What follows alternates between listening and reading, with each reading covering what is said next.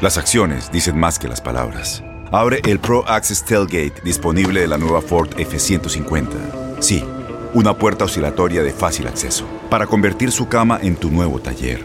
Conecta tus herramientas al Pro Power Onboard disponible. Ya sea que necesites soldar o cortar madera, con la F-150 puedes. Fuerza así de inteligente solo puede ser F-150. Construida con orgullo Ford. Pro Access Tailgate disponible en la primavera de 2024. América conversamos con Albert Martínez, meteorólogo de Univisión, a propósito de la tormenta invernal y lo que viene para esta semana en diferentes estados de los Estados Unidos. Doctor Juan Rivera, corresponsal de salud de Univisión, efectos del frío en la salud en esta temporada invernal, síntomas de hipotermia. Iván García Hidalgo, analista político republicano en Washington, división en el Partido Republicano y con los medios que lo apoyaron y no recomiendan que se postule de nuevo.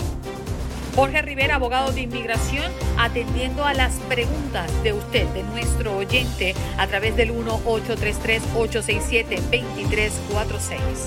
Y Vicky Van, más conocida como La Chama, nos viene a hablar de Premio Lo Nuestro, que se dará este jueves 18 de febrero a las 7 de la noche, hora del este, a través de Univision. Vámonos con Albert Martínez, Ventana al Tiempo, está listo para reportarnos lo que es noticia en este país y lo ha sido durante los últimos días. ¿Cómo estás, Albert? Buenos días. Muy buenas, aquí monitoreando el, panorama de costa a costa. ¿Qué ves? ¿Cuál es la última actualización, Albert? Pues que la, la situación sigue todavía bastante complicada en eh, especialmente en la costa de Texas, de Luisiana, por las tormentas, el hielo en Texas, la nieve que llega a Arkansas, también la nieve que, que va llegando a, a la zona de Kansas, Missouri, Tennessee, así que todavía nos queda mucho de qué hablar ¿no? con este sistema que durante las próximas horas nos seguirá amenazando. ¿Y cuál es el pronóstico en cuanto a cantidad? ¿Qué se espera que caiga ahora? En cuanto a cantidad, de una a tres pulgadas. Eh, no, es que sea la, mayor amenaza la, nieve en cuanto a, acumulación. El problema es que está cayendo sobre una nieve que ya se ha acumulado. Eh, ese es el, problema número uno. Y el problema número dos es eh, que esa nieve ah, no se va a derretir. Ah, de modo que aquí tenemos el, problema, ¿no? Que al no derretirse la nieve eh, se va a mantener como mínimo hasta hasta el final de semana. Y es que es importante mm, resaltar, y ya tú lo comentábamos al, al, principio de esta semana, Albert, es que viene una nueva tormenta. Es decir, estamos saliendo de una y entrando en otra. ¿Es así, Albert? Eh, sí, bueno, de hecho, esta es la, la, segunda ronda. La, primera es la que tuvimos ah, hace unos días y es la que ha provocado todos los apagones en Texas y que todavía siguen ahora. Y esta es la segunda ronda. Eh, de hecho, están los dos sistemas están relacionados, ¿no? está todo relacionado, ¿no? Es la misma entrada de aire frío, simplemente que son dos frentes, uno tras de otro, y, y ahora pues eh, este nos da pues esta acumulación extra de, de, nieve y con las temperaturas que no se han recuperado pues ya te puedes imaginar que el, panorama se, será complicado. Nos enfocamos en Texas por lo crítico, por lo histórico, por, por lo atípico, lo mencionábamos el día de ayer, pero ¿qué se espera para Nueva York, New Jersey, por ejemplo? Pues eh, nieve en camino, nieve a lo largo de las próximas horas. En, eh, a partir de la tarde, noche, les empezará a llegar la nieve. Llega también con hielo, así que mucho cuidado, especialmente en las carreteras. El, hielo, ya sabéis que siempre es uno de los mayores problemas con estos tipos de, de sistemas porque nos pueden dejar eh, las carreteras muy resbaladizas y y eso es una de las cosas que, que estaré monitoreando de cerca, ¿no? Cuánta cuánto hielo no se puede terminar acumulando en, vías. Eh, para poner algunos números, tan solo media pulgada de hielo en la carretera 10, en la 20, ¿no? que son las carreteras que pasan por Luisiana, por Alabama, por Mississippi, por el sur, por Texas, es suficiente como para convertirlas en, vías muy resbaladizas, en pistas de patinaje y, eso es muy peligroso para los vehículos, lo hemos visto ¿no? con, los accidentes. Y eso también ocurrirá en Pensilvania, en, Nueva York, en, el estado de Nueva York y en el estado de Pensilvania. Eh, veremos eh, hielo eh, a lo largo de las próximas horas con, con la llegada de, de esta tormenta y es una de las cosas que tocará seguir de cerca porque que caiga esa lluvia helada, ¿no? Esa nieve que luego se vaya quedando en el piso puede ser realmente peligroso, puede ser muy, muy, muy peligroso. Albert, las principales consecuencias que uno ve, por supuesto, es la pérdida eh, de vidas, eh, producto accidentes, producto em, de hipotermia, personas que se quedan dormidas en los vehículos para poder tomar un poquito de calor por la calefacción a propósito de la ausencia de luz. Em, y eso último, ¿no? Es lo que arroja como, como reporte inicial em, las autoridades locales, ¿no? millones de personas se quedan sin electricidad. ¿Qué pasa con, con, el, con los cables? ¿Qué pasa con el con el sistema que al ver un extremo em, clima como este, pues deja de funcionar, Albert. Hay un poco de todo. Ah, esa es una muy buena pregunta. De hecho, ayer eh, publiqué un video, la gente lo puede encontrar en mi Facebook uh, y también en mi canal de YouTube, en, Alberto el Tiempo, eh, explicando un poquito eh, a, qué se puede deber eso, ¿no? A qué se debe a que falle en la, el suministro eléctrico en condiciones como estas. Hay muchas cosas en juego. Evidentemente, hay una parte de, de las líneas, ¿no? las líneas son antiguas, son viejas, no hay mantenimiento. Eso, evidentemente, juega un papel importante pero luego está la demanda. Evidentemente, cuando bajan tanto las temperaturas, eh, pedimos, ¿no? Eh, llegamos a casa, prendemos la calefacción eh, y eso hace que aumente, ¿no? El consumo eléctrico y en condiciones normales las empresas públicas de suministro tendrían que predecir eso y aumentar la producción eléctrica para que el sistema pueda soportarlo, ¿no? Pero el hecho de que las temperaturas sean tan bajas hace que eh, la infraestructura pueda incluso fallar, que no se pueda eh, llegar, ¿no? A, soportar esa gran demanda. Piensa, por ejemplo, toda la gente que tenga paneles eléctricos, las fábricas, eh, con la nieve que se acumula en los paneles dejan de poder eh, usar la eh, energía solar y tienen que pasar a absorber energía eléctrica. E, es un, efecto dominó, ¿no? que es lo que provoca esos picos de consumo.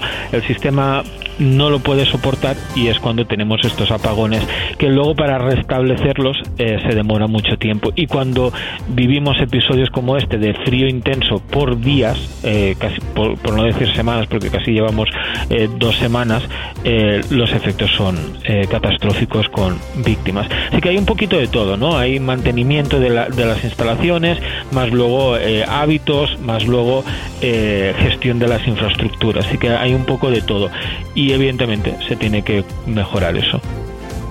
Sí, definitivamente interesante, ¿no?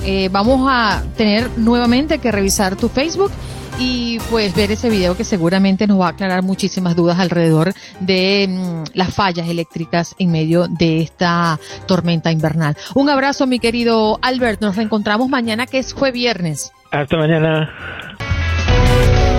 Tu salud no solo es tu prioridad, sino también la nuestra. Sino también la nuestra. Buenos días, América, con, los, expertos.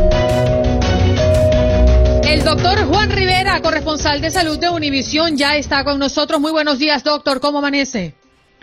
Buenos días, bien. ¿Cómo están ustedes? Bueno, acá pensando en los embates de esta tormenta invernal, lo que podría estar provocando en cada uno de nosotros si nos exponemos a estas bajas temperaturas, doctor, ¿cuáles son esos síntomas que debemos tomar en cuenta, por ejemplo, en una, un posible caso de hipotermia?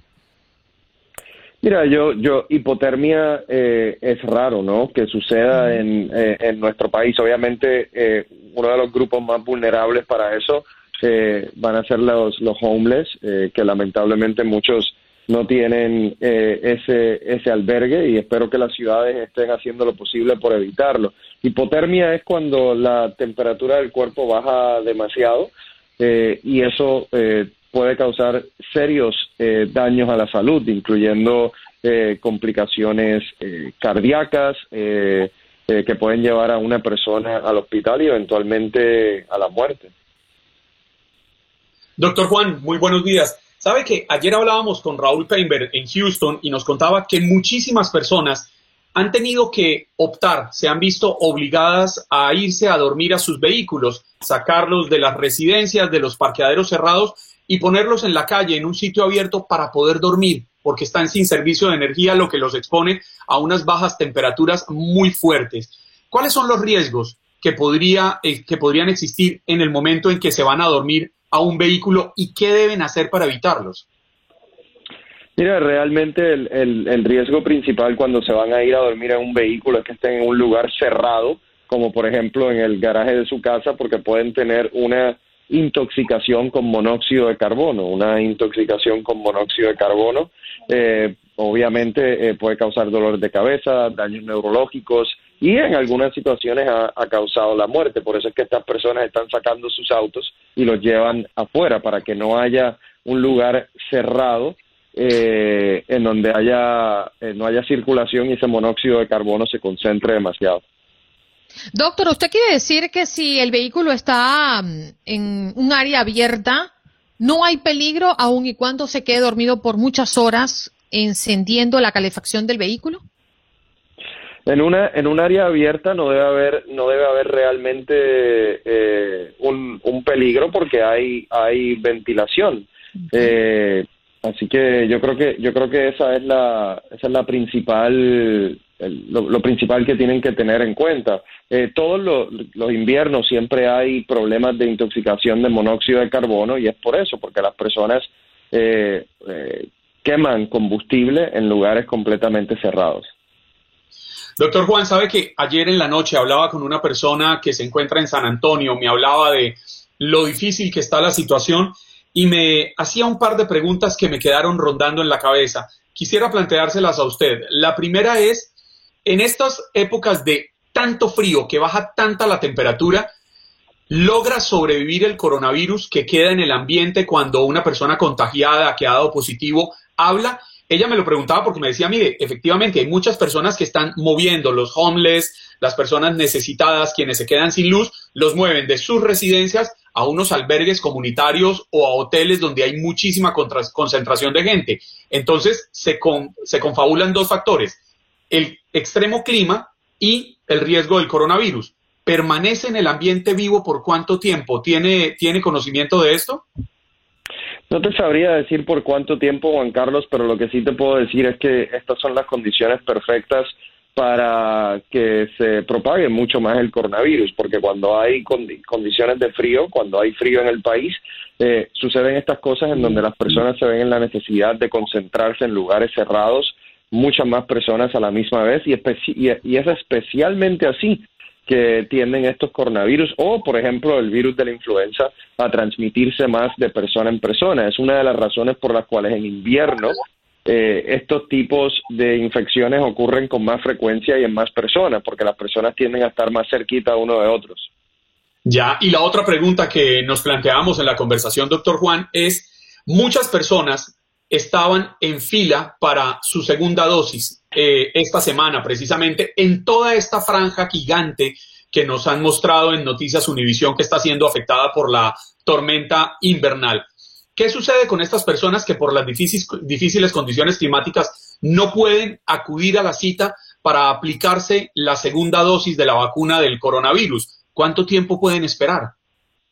Eh, no creo que no creo que suceda nada grave porque no reciben la vacuna a las tres semanas o las cuatro semanas cuando le toque. Obviamente en este caso por una eh, situación climática. Eh, básicamente estas personas van a recibir su segunda dosis ya sea cinco semanas después o seis semanas después, y aunque realmente los estudios científicos no se realizaron de esa manera, porque fueron tres semanas para la de Pfizer y cuatro semanas para la de Moderna, la mayoría de los expertos científicos están de acuerdo que si la segunda dosis se pone cinco semanas o seis semanas después, eh, no debe ser un cambio significativo en la respuesta inmunológica de la persona.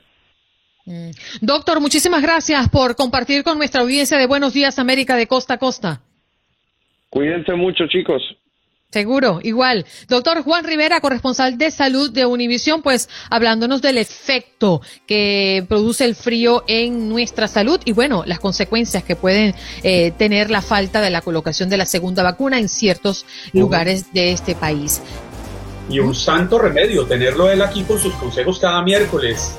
Correcto, santo remedio, tan lúcido, chico. Ah, para que usted vea, yo de vez en cuando trato de acordarme cositas para que usted me encuentre fuera de base. El efecto de, del sur de la Florida. Nos vamos de inmediato con nuestro próximo invitado. Ya está conectado a través inclusive de nuestra transmisión, a través de nuestro Facebook Live. Iván García Hidalgo, analista político republicano en Washington. ¿Cómo estás, Iván? Gracias por estar con nosotros hoy. Buenos días, Andrina. Juan Carlos, muchas gracias por la invitación. Siempre es un gusto estar con ustedes. Queremos hablar de lo que podría suponerse una división en el Partido Republicano y con los medios que lo apoyan. Hemos sentido mucha respuesta, mucha interacción a través de los medios en los Estados Unidos a propósito de una parte que cree no es positivo que el presidente se postule para el 2024 como nuevamente eh, candidato al presidente. ¿Tú qué opinas, Iván? Bueno, mira, tenemos que ver la encuesta que salió ayer. Creo que sale que el presidente goza con 87% de aprobación dentro del partido. O sea que eh, esa situación de que hay una división es, creo que, un poco, eh, no tanto real, creo que es una, y, es inflar un sentimiento de un grupo muy pequeño de la clase política del partido, como gente como Mitch McConnell, Mitt Romney, y gente que ha estado en la política pues 40, 50 años y toda su vida, eh, que no les gusta pues es un outsider, ¿no? Pero el resto del partido obviamente lo apoya al presidente, lo ha apoyado durante la campaña, lo ha apoyado mientras ha sido presidente y, y se ve de que en ese momento eh, el presidente lidera la lista de todos los candidatos para el 2024, ¿no? La situación de una división, este, mira, todos los partidos este, pasan un momento de fricción cuando hay una derrota electoral y tienen que pelear por la esencia del partido, no quién es el que va a liderarlo, pero en ese momento el, liderazgo y la situación del partido es bastante clara, es el partido de Donald Trump, no es el partido de Mitch McConnell. Y you veremos en el 2022 quién, quién sale de victorioso, ¿no? Iván, pero no, no es un poco osado quizás decir que el Partido Republicano es el partido de Donald Trump cuando no vivimos en una de nuestras democracias latinoamericanas, cuando hablamos de partidos personalizados, cuando hablamos de partidos mesiánicos, sino hablamos de partidos políticos que mantienen una vocación de poder? Bueno, por supuesto, ¿no? Este, eh, nadie, nadie está mirándolo a, a, Trump como un mesías, como hicieron todos los miembros de la prensa y la izquierda con Obama, ¿no? Que pensaron que era la segunda llegada de Dios. Eh, ah, pero, no, estamos hablando, de Obama, estamos hablando de eso, pero, usted acaba de decir, usted acaba de decir, 30 segundos atrás, es el partido de Trump. Por supuesto, el partido de Donald Trump en el sentido de que él es el líder del partido en ese momento. O sea, la gente le ha gustado la política del presidente, la política America First, la política de Make America Great Again, y esas son las políticas que está buscando el Partido Republicano, ¿no? Eh, definitivamente vemos las encuestas y eso es lo que va a pasar. Ahora, yo personalmente, yo no creo que él va a correr en el 2024, pero definitivamente va a ser un líder ideológico como lo fue Ronald Reagan por, muchas décadas, ¿no? Eh, el 2022 se va, se va, se va a definir bastante, ¿no? Va a ganar van a ganar candidatos que están apoyados por Donald Trump o van a ganar candidatos que están apoyados por Mitch McConnell. Yo creo que los que apoyan a Donald Trump van a salir eh, airiosos de, de una primaria y eso va a definir la, la, la, política a seguir. Pero como ustedes ambos saben, ¿no? Dos años en política es una eternidad, cuatro años, olvídense, pues, ¿no? Es este, varias eternidades.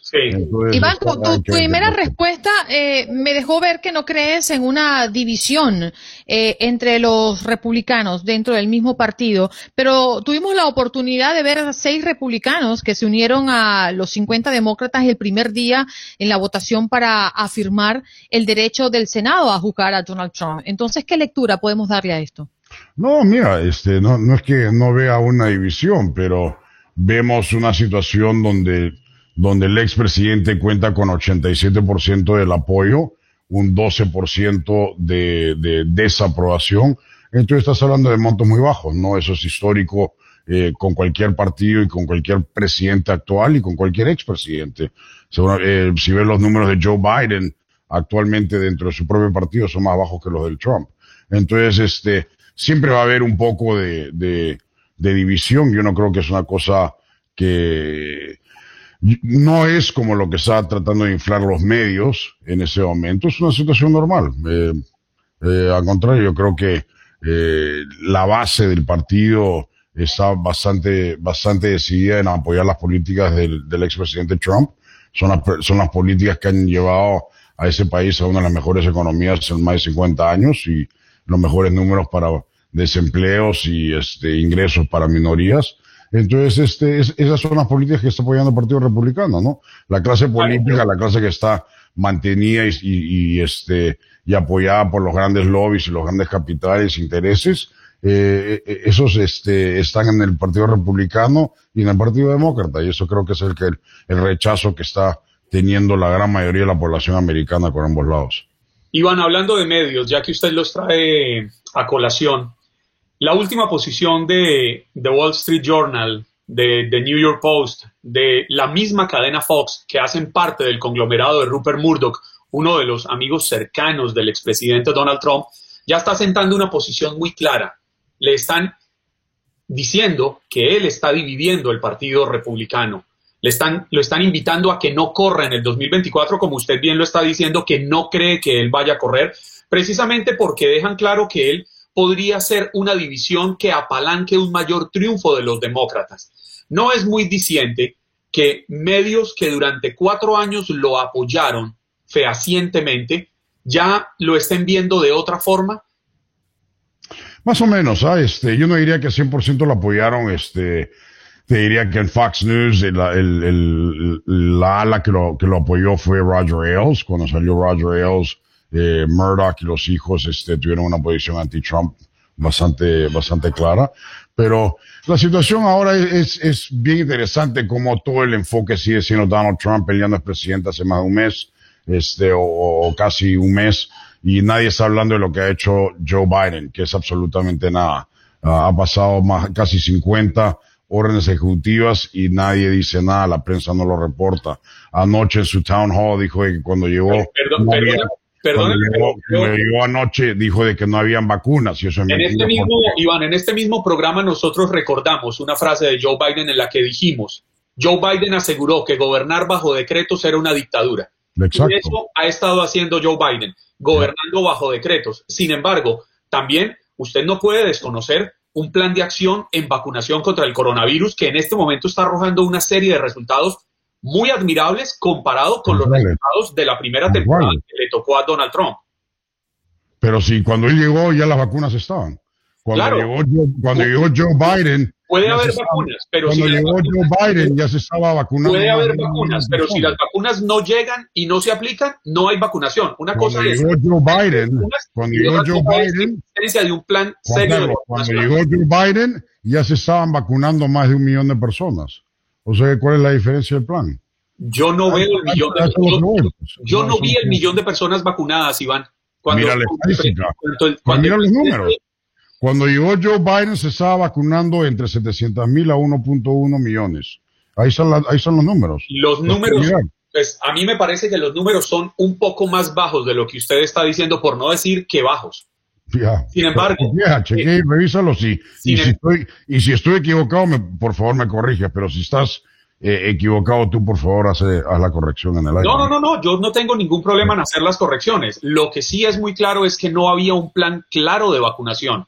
No, no estaba. tienes, que, tienes que ver qué cosa lo que hace, hace un par de minutos, hace un par de minutos atrás dijo, Fauci dijo de que estaba, de, de que no estaban empezando de cero, de que el plan estaba ahí en, eh, eh, en pie. Entonces hay un montón de cosas de, de medias verdades y, y, varias mentiras y no se reporta lo que se reporta, ¿no? O sea que, eh, ¿dónde están todos los fact checkers en todas las barbaridades que dice Joe Biden todo el día?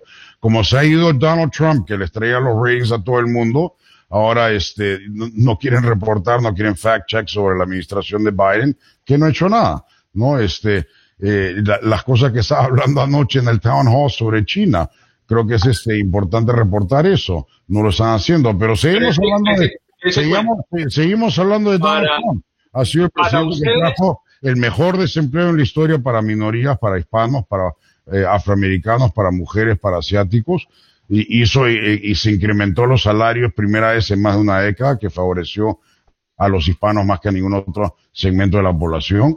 Este, nos retiró y nos sacó de guerras, nos, no, fue el primer presidente en un montón de tiempo que no empezó ninguna guerra.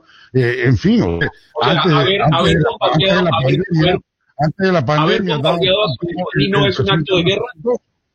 ¿Haber bombardeado a Soleimani no es un acto de guerra? ¿Y Soleimani qué cosa? ¿Era un santo? No, no, no, no. Yo no estoy, yo no estoy diciendo quién es Soleimani. Usted dice que no es una, que, que él no inició guerras, que él no tuvo actos bélicos, pero bombardeó a Soleimani.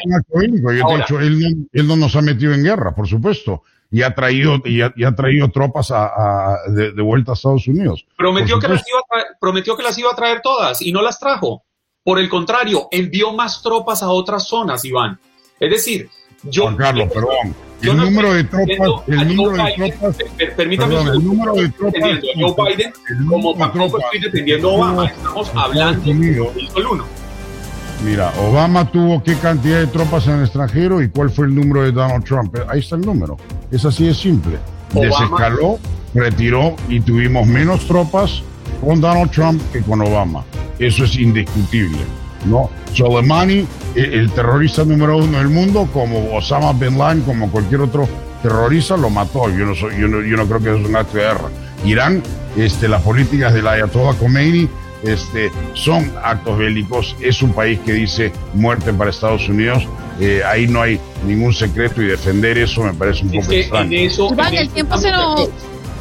Oh, Tienes mucho en tus manos pero con solo mover un dedo puedes dar marcha atrás con Pro Trailer Backup Assist disponible. Presentamos la nueva Ford F150 2024. Ya sea que estés trabajando al máximo o divirtiéndote al máximo, esta camioneta te respalda porque está hecha para ser una parte indispensable de tu equipo. Fuerza así de inteligente solo puede ser F150. Construida con orgullo Ford. Fuerza Ford. Ojo, Iván. Hacemos pausa, ya regresamos. Qué maravilla poder recibir al abogado Jorge Rivera todos los miércoles para nuestro segmento de mm, inmigración. Usted puede llamar al 1-833-867-2346 y hacer su pregunta al abogado Jorge Rivera. Ya yo me sé la canción. Buenos días, abogado. Buenos días, ¿cómo están? Aquí estamos con un look moderno, no sé qué, qué opinan ustedes pero estoy haciendo un match de colores con Andreina, así que estamos súper bien.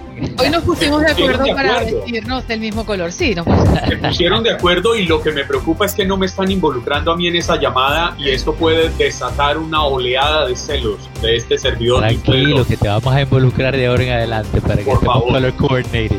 No, además, además me gusta el uso de esos colores porque son esos tonos pastel, tonos primaverales son muy buenos para esta época en la que tenemos una ola de frío tan fuerte como un llamado a que, a ver, primavera, primavera venga ya, venga ya. Miren, y hasta me paro para demostrarles que estoy fashion, ¿entienden? Ustedes dicen que yo soy el abogado fashionista, así que tengo que ponerme a la altura, ¿no? Bueno, abogado, qué placer tenerlo y con tal elegancia que siempre lo distingue. Vamos a hablar de mm, estos temas alrededor de los demócratas y de Biden que se preparan para develar un proyecto de ley que proporcionaría el camino hacia la ciudadanía para inmigrantes indocumentados. ¿Qué se vislumbra? ¿Qué es lo que está puesto sobre la mesa, abogado? Sí, fíjense que hasta tiene nombre ya. Se llama la Acta de Ciudadanía del 2021. Eh, pero algo interesante es que no están ocupando eh, o piensan presentar un nuevo plan de reforma migratoria, no ocupar el plan del presidente Joe Biden. Y, esto es interesante, les digo por qué. Porque dentro de los círculos, no solo republicanos, sino que demócratas también, piensan que es demasiado agresivo el plan del presidente eh, Joe Biden y quieren presentar algo que tenga más posibilidades después de un debate entre los dos partidos eh, de ser aprobado. Así que esta semana anticipamos este nuevo plan que dicen que va a incluir un camino eh, más rápido para los Dreamers hacia la ciudadanía y también eliminar la carga pública, que es uno de los detalles importantes que no se ha logrado todavía. Mm. Jorge, una, una invitación, baje un poquito el micrófono para que no pegue el aire al salir, e, eso, para que no golpee y no genere maravilloso. Perfecto. Mira, por aquí hay, muchas, hay, muchas, hay muchas propuestas de, del gobierno. Sin embargo, la gran pregunta sigue siendo la misma. El reto es inmenso. ¿Cómo poner de acuerdo a republicanos y demócratas frente a lo que se cree es la necesidad de millones? Porque de buenas intenciones está lleno el camino al cielo. Sí, buenísimo punto. Y fíjate que lo que están considerando es hacer esto en piezas también. Ese es el plan B que tienen en el Congreso, o sea, trabajadores de agricultura empujar un plan para la residencia de ellos. Eh, el plan para los Dreamers creo que serían los primeros dos bloques. O sea, ellos lo que quieren ver si logran, por lo menos, es comenzar a construir una casa con diferentes bloques en vez de un plan masivo. Y fíjate que el presidente Joe Biden está eh, apoyando ese tipo de plan porque dicen de que así tienen más posibilidades de ser aprobada en partes en vez de algo muy grande que va a ser bien difícil y se puede atorar en el Congreso. Mm. Abogado, queremos recordarle a la audiencia, tanto los que nos escuchan en la radio como los que nos están viendo y escuchando a través de nuestro Facebook Live, que pueden llamar o escribir, según sea el caso. La línea está abierta, 1-833-867-2346 para hacerle preguntas al abogado con referencia a inmigración. Y si usted está en la conexión de Facebook, dejen sus preguntas aquí en el chat que nosotros prontito lo vamos a estar leyendo por usted. Vámonos a la línea. ¿A quién tengo en la línea? Adelante. ¿Quién habla? hola, hola. Días, Buenos días. ¿Quién eres? Sí. Eh, Josía de Nueva Jersey. Adelante con tu pregunta. Ok, abogado, ¿cómo está? Eh, esta, esta, es mi pregunta. Estoy a la espera de un asilo político. Ahora, ¿podría viajar a Puerto Rico y a Hawái de vacaciones? Lo escucho por la radio. Definitivamente, porque al viajar a Puerto Rico o Hawái no sale del país, pero sí le voy a recomendar, obviamente, llevar los documentos que está legal con su asilo pendiente. Vea, eso va a ser el recibo de la I-589, que es el formulario del asilo, si tiene permiso de trabajo mejor, pero tranquilo, probablemente no vas a pasar por un chequeo de inmigración, pero por las moscas, como dicen, quiero que vayas preparado con los documentos. Perfecto, gracias abogado. Un abrazo, hombre. Un abrazo. Oye, por cierto, em, abogado Jorge Rivera, la Casa Blanca y el Departamento de Seguridad Nacional dieron a conocer también los lineamientos de un plan que tiene como objetivo restablecer el sistema de asilo en la frontera con México. ¿Qué hay de novedad con referencia a este tema? Bueno, fíjate, eh, uno de los pasos que tomaron este fin de semana, importantísimo, Andreina, y me encanta que ustedes siempre están súper informados de todo lo que está pasando, porque fíjate que van a comenzar esta misma semana, el viernes, a traer eh, a 25 mil personas que estaban en México con el programa del MPP, que era el que ocupó la administración de Trump, para eh, enviar a México las personas que tenían su juicio de asilo en la corte pendiente los van a comenzar a traer a 300 personas por día a través de San Isidro, El Paso y Brownsville, Texas. Así que han comenzado a desmantelar todas las, eh, las medidas antimigrantes de la administración anterior. Y estaremos preparados para tener la logística y poder garantizar un tránsito de estas personas, Jorge. Esa es la gran pregunta, precisamente, Juan Carlos, porque, bueno, imagínate, en dos meses y medio, 25 mil personas va a ser una carga fuerte para la frontera y creo que esos son parte de los retos de la administración del presidente Biden, porque por otro lado, han dicho que la mayoría de las personas en la frontera van a ser rechazadas, que quieren entrar de una forma indocumentada. Así que eh, no va a ser fácil, eh, y es posible que también veamos un aumento de personas queriendo venir con todos estos cambios. Así que vamos a ver qué pasa en los próximos meses, pero sí definitivamente va a ser un reto para la administración. Abogado, se había planteado la posibilidad de que las personas que son residentes en este país y que mm, cumplan con los años viviendo acá, podrían sacar su, su ciudadanía. y que ese tiempo de espera podría acortarse. ¿Qué hay de ello? Bueno, no he escuchado una propuesta específica acerca de eso. Eh, eh, actualmente tenemos las personas casadas con ciudadanos americanos a los tres años pueden aplicar y la mayoría de las personas tienen que esperar los cinco años. Eh, lo que escuchamos es un camino más rápido a través de una reforma migratoria, pero fíjate que trae a relucir un punto bien importante. ¿Cómo le van a dar un camino más rápido a través de la reforma para llegar a la ciudadanía y los que ya son residentes que se demore más tiempo? No tendría sentido. Por lo tanto, tienen que poner todo en la balanza porque no le pueden dar preferencia a los residentes nuevos que a los residentes que ya llevan años con eh, la residencia. O personas que, no tienen legalidad, ¿no?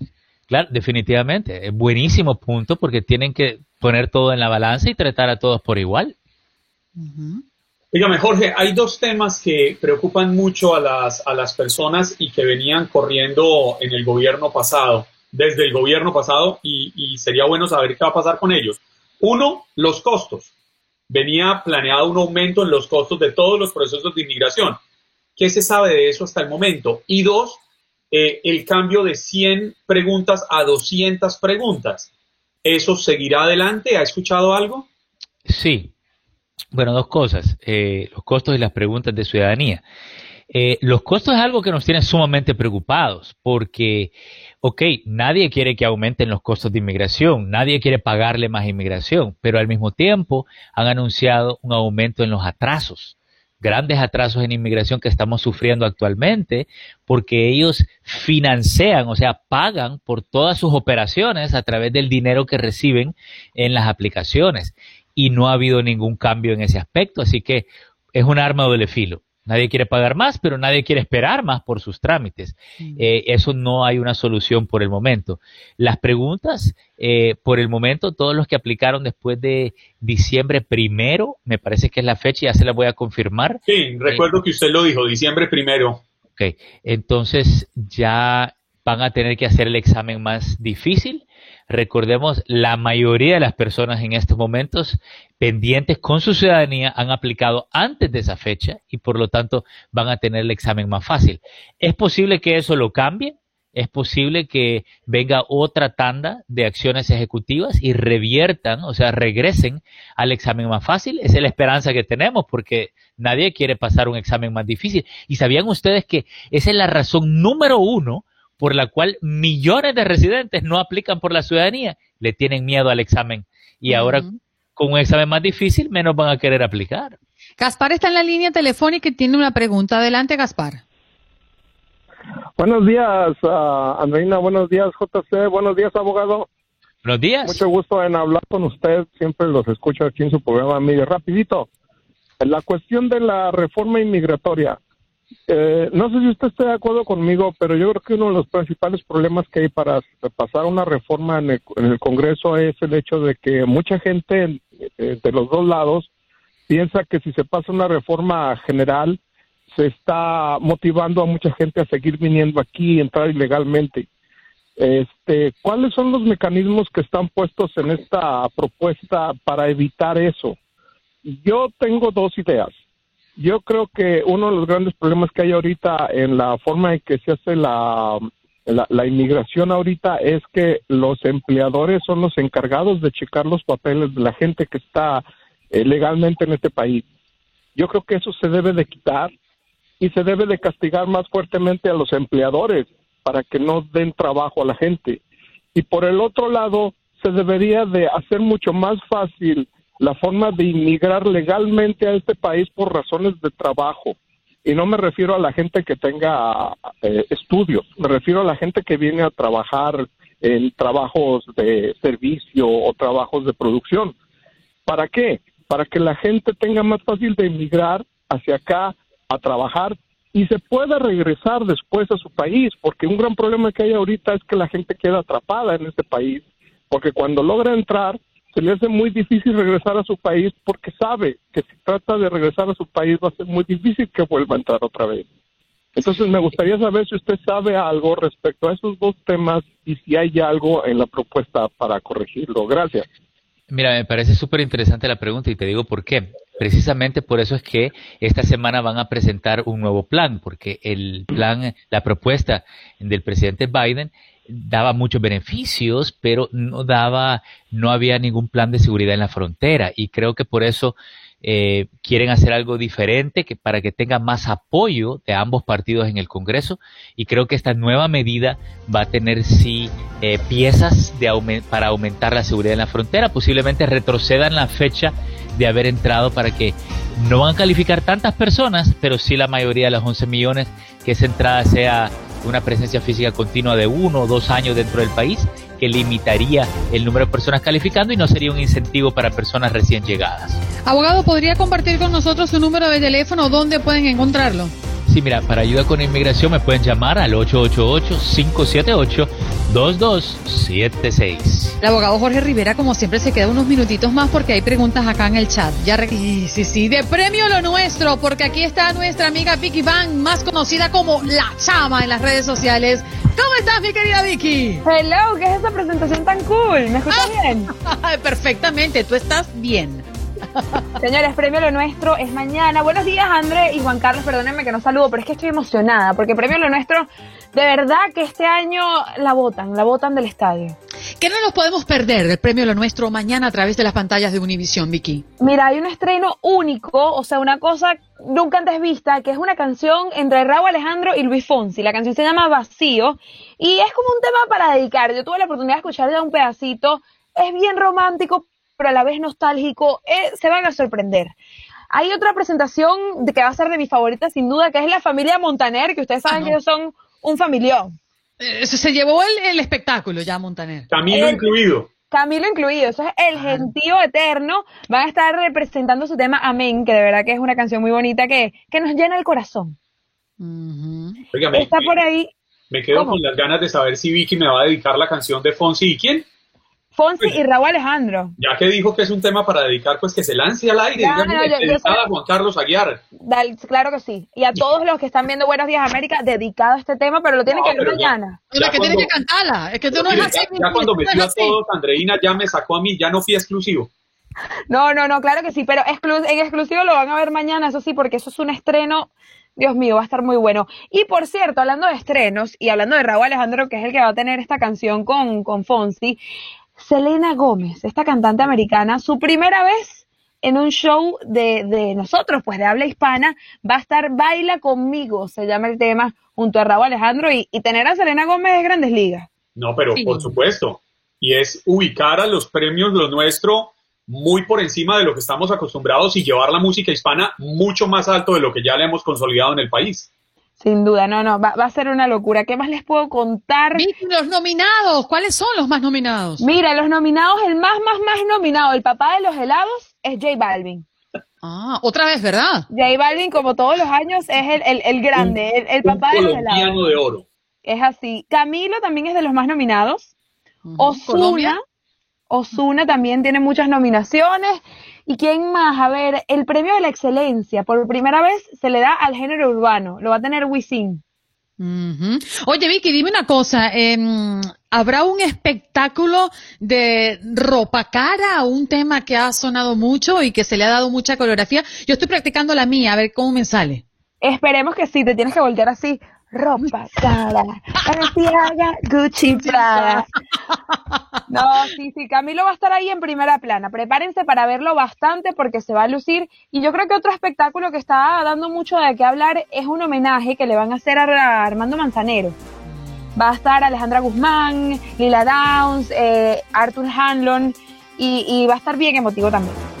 Esa me gusta, esa me gusta. Hay que conmemorar a los grandes y que no olvidemos que muchas de las canciones que todavía comienzan o, son tendencias en la actualidad vienen de la pluma eh, de ese gran maestro, Armando Manzanero. Bueno, sabemos que tienes que irte, Vicky, porque andas todavía al aire con el show El Flow.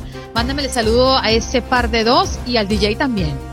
Te extrañamos mucho, mi André. Gracias, Juan Carlos. Y no se pierdan Premio Lo Nuestro mañana en las pantallas de Univisión a las 7 de la noche. Gracias por escuchar el podcast de Buenos Días América. Recordándote que en las redes sociales puedes conseguirnos en Facebook como Buenos Días AM, en Instagram Buenos Días América AM y este nuestro podcast, todos los días, un podcast nuevo.